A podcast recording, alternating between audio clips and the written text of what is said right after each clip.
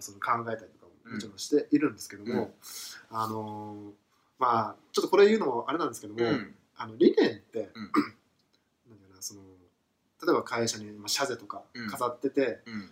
なんかこう、まあ、実態が伴ってないというか、うん。あのーまあ、掲げるだけになってしまってるっていう結構あるような話。それ多いですよ。だって僕の前々職の会社とかははい。あの企業理念もう毎朝昭和みたいな会社だったんですよ。ほでそれそうそうでそれこそすごいのは、まあ、はい。ある会社のそういうあの、まあ、人のモチベーションとかをまあ見るような会社があってはい。そこであの企業理念浸透度ランキングみたいなのがあったんですよ。浸透ドランキング。そうそう。どれぐらい社長にあ社員に浸透してるかみたいなのはいはい。があったんですけど、はいえーそこのランキングで堂々の1位の会社だったんですよ。なるほど。ええまあそれ僕が出てから3年後4年後ぐらいに潰れましたけどね。それええ潰れましたよね。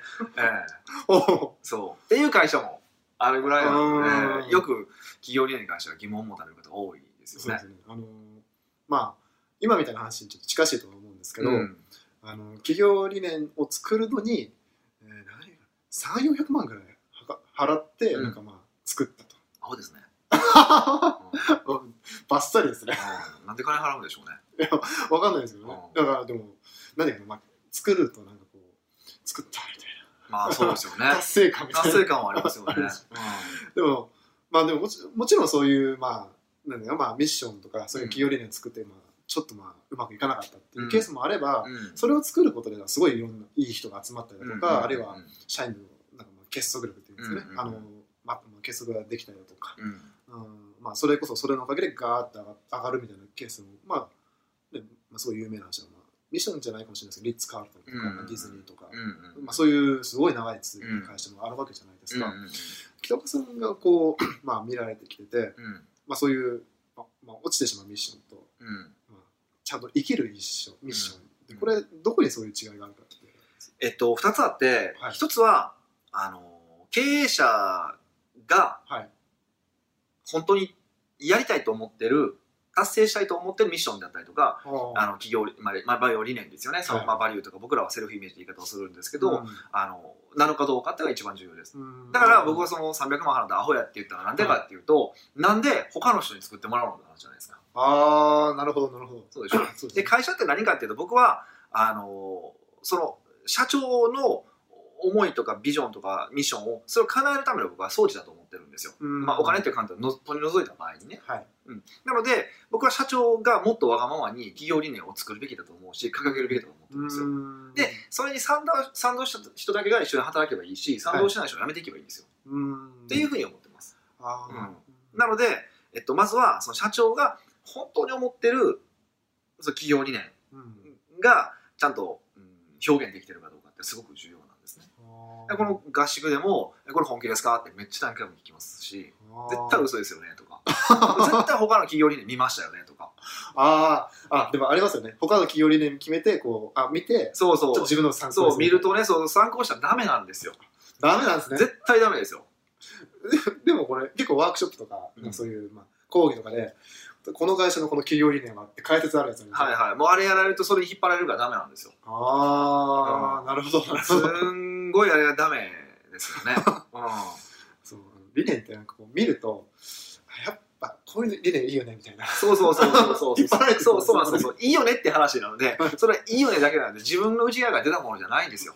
出さないといけないのではい。あのななるべく見ない方がいいと思います、ううん、もちろんねあの一応肩とかねこういう肩がありますとか見せた方がいいと思うからうん。出したりとかしますけどなので僕はどっちかというとうちの会社を見せるんですね。ああうちの会社は結構あの一般の企業理念とは違ってぶっ飛んでるし書き方もちょっと変わってるしあでこんなんでもいいんですと。あいやこんなんでもいいんだからうん。あなたも好きなようにしたらっていう感じですよね。なるほどな見せるほど。方としては、見せ方としてうん。は、そういう感じでうちの見本は見せますがあんまりそのまあそれこそまあミッションとかの話だけど、まあ、スターバックスとか、はい。あの辺は結構よく出てくる話をして出てくるけども絶対見ないでください、う んあとまあ日本企業なんで書いてるだけで嘘ですから見ないでください、う んいやでもそうですよね。そうそうそうそうそうそうそう、ん。だからまずは社長が本気な本気のあの企業理念。あー。これはすごく重要で。だからそれがエゴを丸出しだったらそれでそれでいいんですよ。あそれはそれでいいんですね。はい。別に表に出さなければいいだけなんであそうか。その場合は。そうです。あめっちゃエゴイスティックと出さへんかったら終わりです。あなんかで成長したら変わってくるから。はいはい変わって人に見せる時に見せればいいんですよ。ああなるほど。そういうふうに考えた方がいいかなと思うんですよ。そうですね。うん。ん。なるほどはじゃあそれはまあ一つ一個目か。一個目い、ですね。で、えっと、2個目は当然なんですけどじゃあそれをはい。どう、えー日常の行動に生かすのか。っていうその仕組みをちゃんと作りましょうってことなんですよ。はい浸透する仕組みを。うん。で、えー仕組みっていうとよくですねあのあるのがこう企業理念を書いてはい。でその企業理念を書いたリーフレットみたいなのを配る会社ってあるんですよ、はいはいはい。うん。大工さんも多分そうですよね。そうですね。そんな感感じはあるじゃないですはいか、ありますね。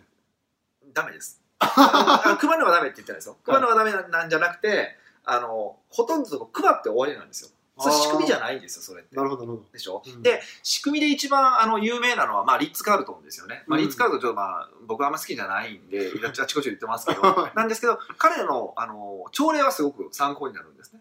で彼は朝礼何してるかっていうと、まあ、彼らはクレドっていう、うん。えーものを、まあ、持ってこれポケットに入ってるらしいんですけど、持ってるんですね。で、まあ、要はこういう基準で接客をします、うん。みたいなのが何条やったかな、まあ、何条かはい。あるんですよ。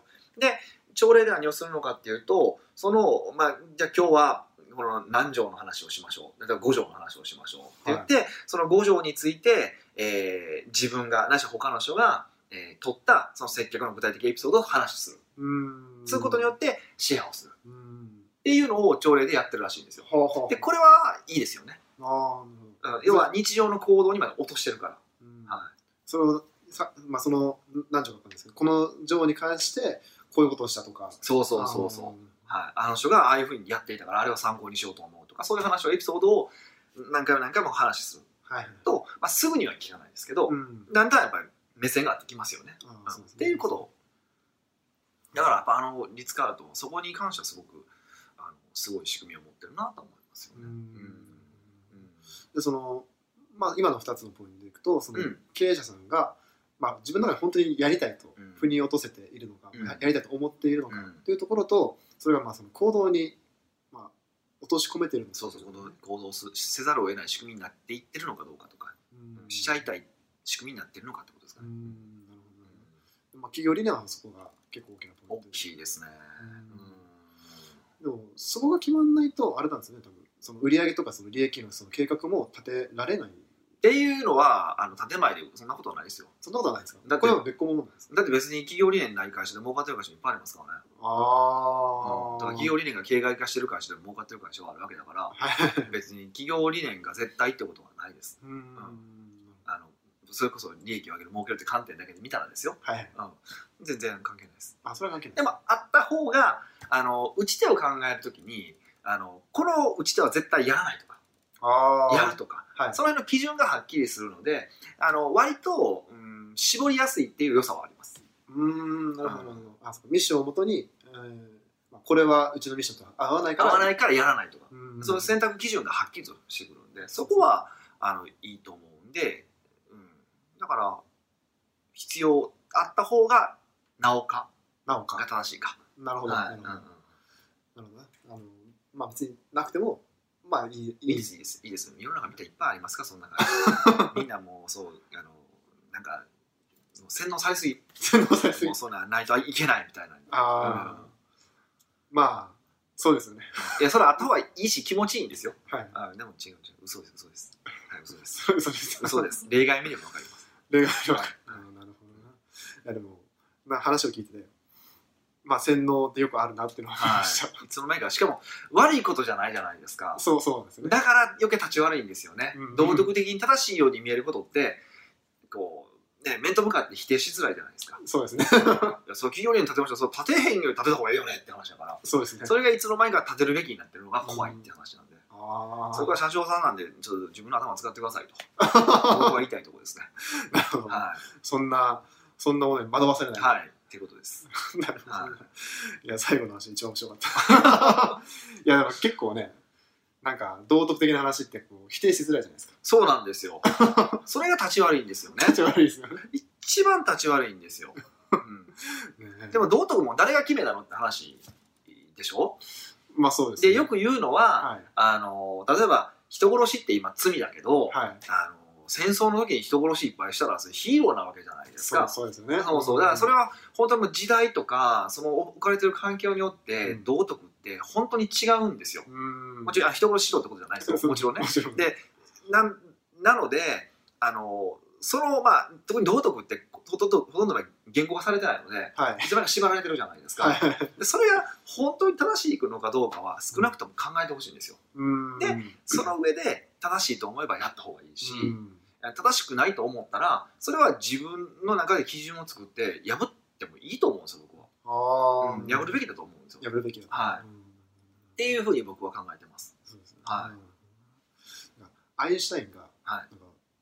あの常識とは人が常識と思ってることを常識と呼ぶっていう。ああまあそうやろな。大多数の人がねそうやと思ったらそうなだけなので。ね。うん。でもその大多数の話を例えばケネディがよくあの大多数の人が間違ってるっていうことを照らし合わせるとあなんか 納得みたいな。あそうそう。いやほんまそうですよ。あのことお金とビジネスに関しては少数派が常に正しいですから、正しいですよね、うでないとね儲かってる人が少ない理由にな、ね、少ないっていうのは分からないですからね、そうです。よね、だからその観点でいくとまあ今おっしゃったその、まあ、ちゃんとちゃんとそういういろんなその、まあ、物事の常識とか、うん。そういう何かな一般的なその道徳的なところ一回自分で考えてみて取捨選択した方がまあいいのかなっていうのはちょっと今いいですよ。本当にね企業理念企業理念って言ってる会に行ってみてください大体儲かってない会社ですから。